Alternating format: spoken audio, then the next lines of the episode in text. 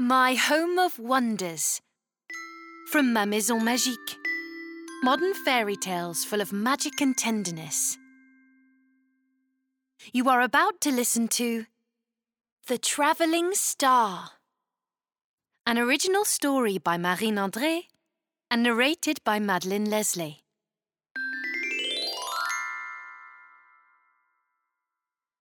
That night, Arthur had slumped into bed very early. He curled up under his thick, fluffy duvet. For the first three days, he had been hot, he had been cold, he had been coughing, and he had been looking very pale. When his stomach began to ache, Arthur knew he had to face the facts. He was sick.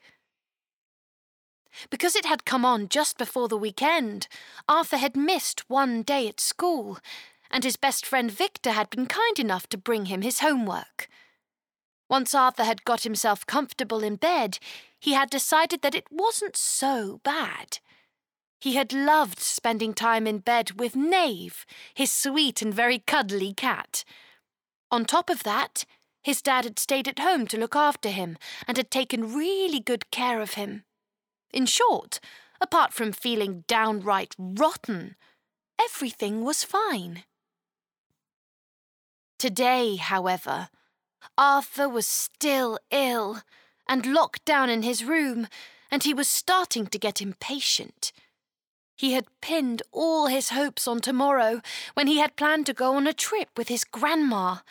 He loved spending time with her, Every year was more delightful and exciting than the year before.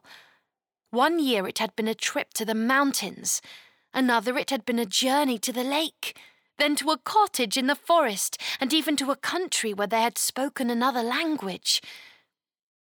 He was betting this time that she would bring him to the seaside. He was so looking forward to it. But just as Arthur was thinking about all of this, his dad popped his head through the doorway and said, Good night, champion. Sleep tight. But just before he stepped out, his dad added, Oh, uh, by the way, Arthur, I hope you'll understand, but your mum and I have decided to postpone our holiday. What do you mean, postpone? Arthur thought to himself. No, for real? From the warmth of his bed, he tried to grumble, but he felt so weak that he could only utter a little by way of protest. His dad, who noticed that he was getting agitated, approached the bed and said with a hand on his forehead, I know, Arthur, I know. But you've still got a high fever, so you'd better not go with your grandma. You might be contagious. Contay. what? said Arthur, half asleep. Contagious, his dad repeated, articulating.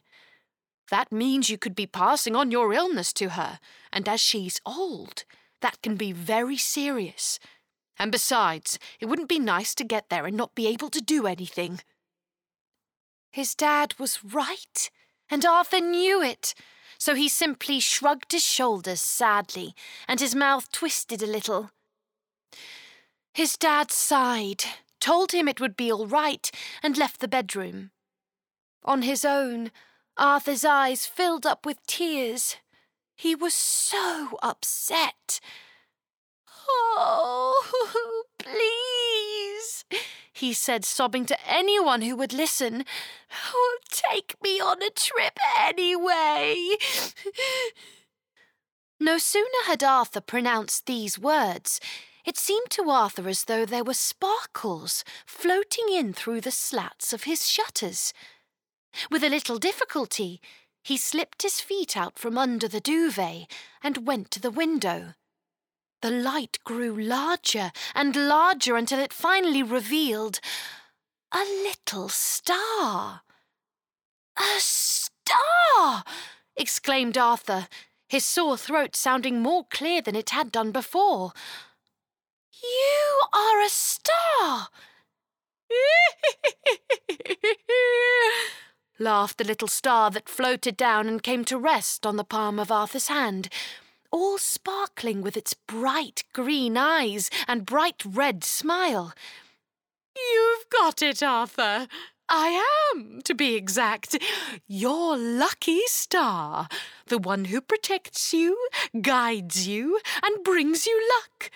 Every human is blessed with one. His lucky star! Arthur couldn't believe his ears.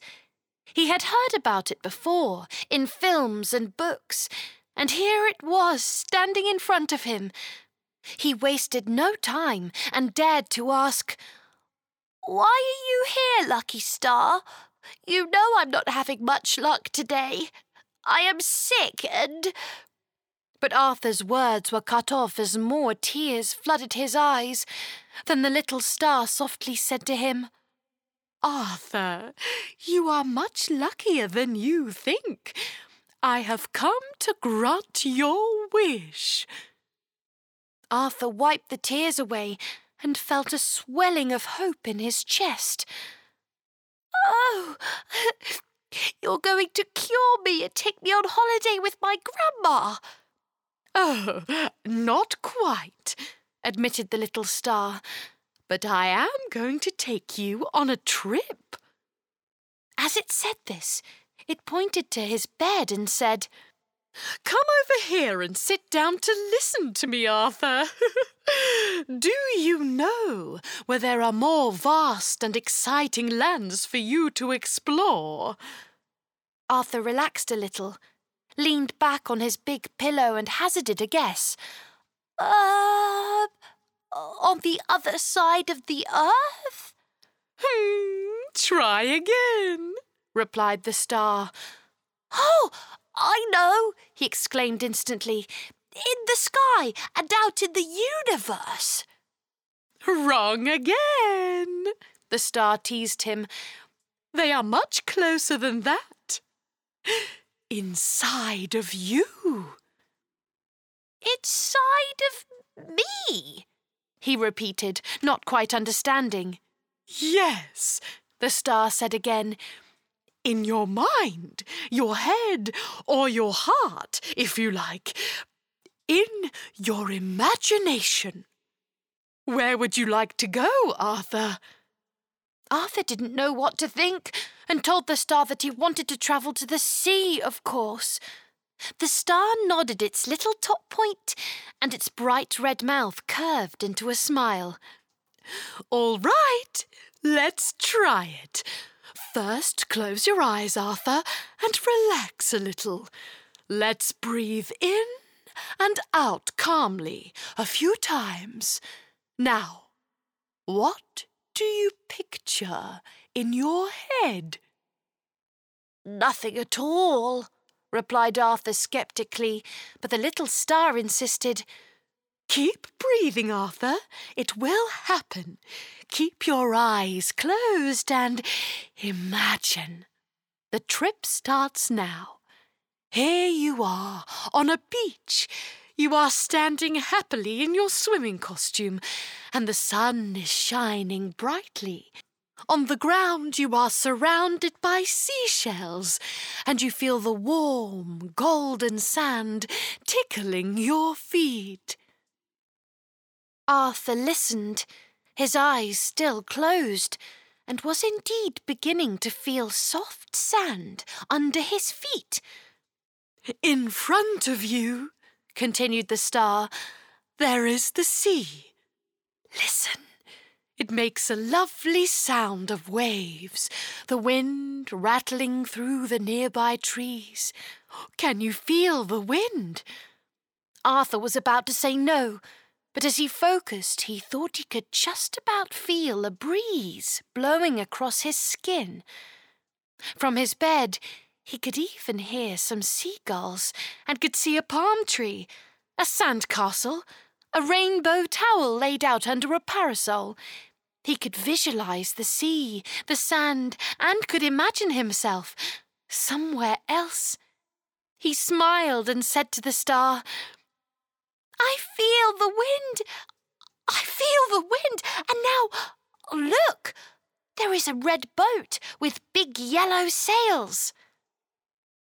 The star, as if reading his mind, replied that it could see it too, and wanted to know which country this boat was from. Arthur replied that it was obviously from the planet Mars. Of course! How marvellous! said the star enthusiastically. You're right! Well then, do you want to go and check what planet Mars looks like?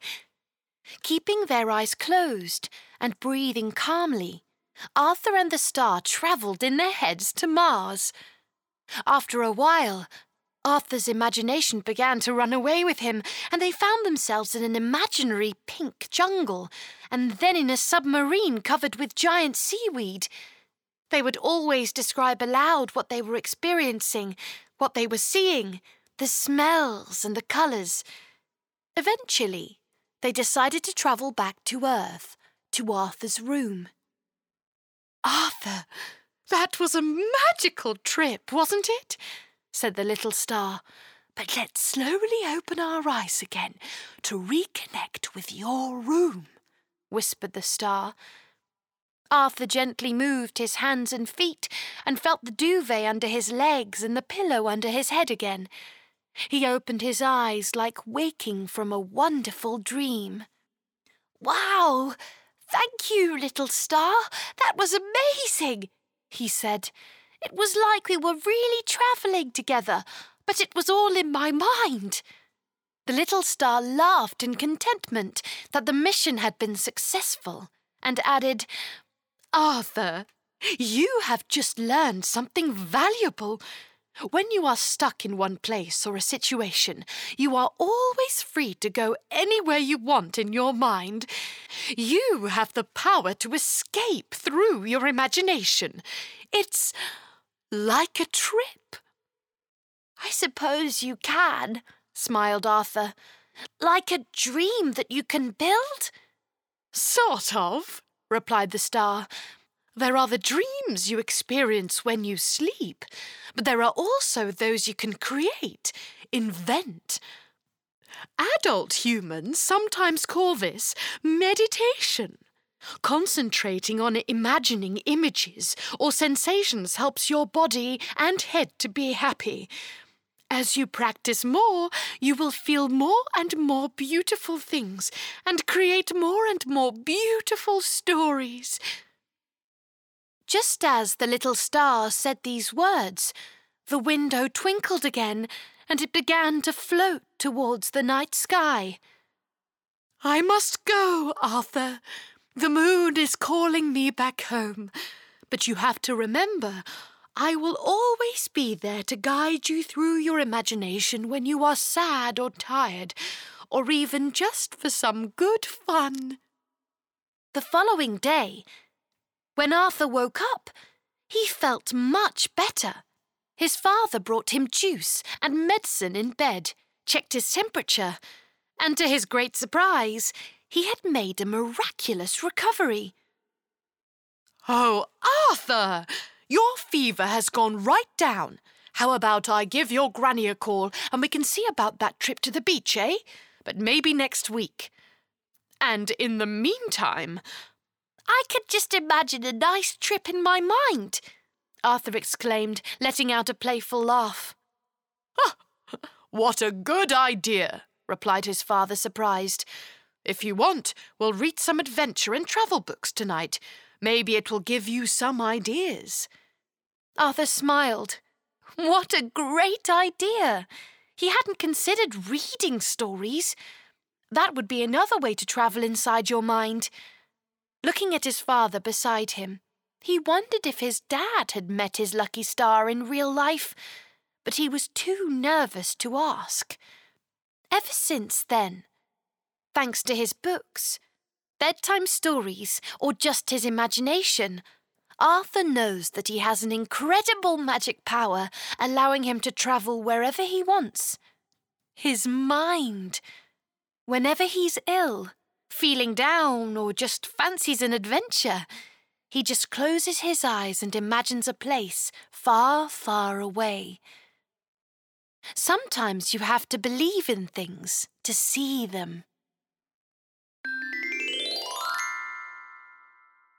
You have been listening to The Travelling Star, an original tale by Marine André and read by Madeleine Leslay. If you liked this episode, then please share with your friends and drop us likes and comments. And to find out about our next stories in English, go to your usual podcast player every Saturday. This was My Home of Wonders from Ma Maison Magique. Modern fairy tales full of magic and tenderness.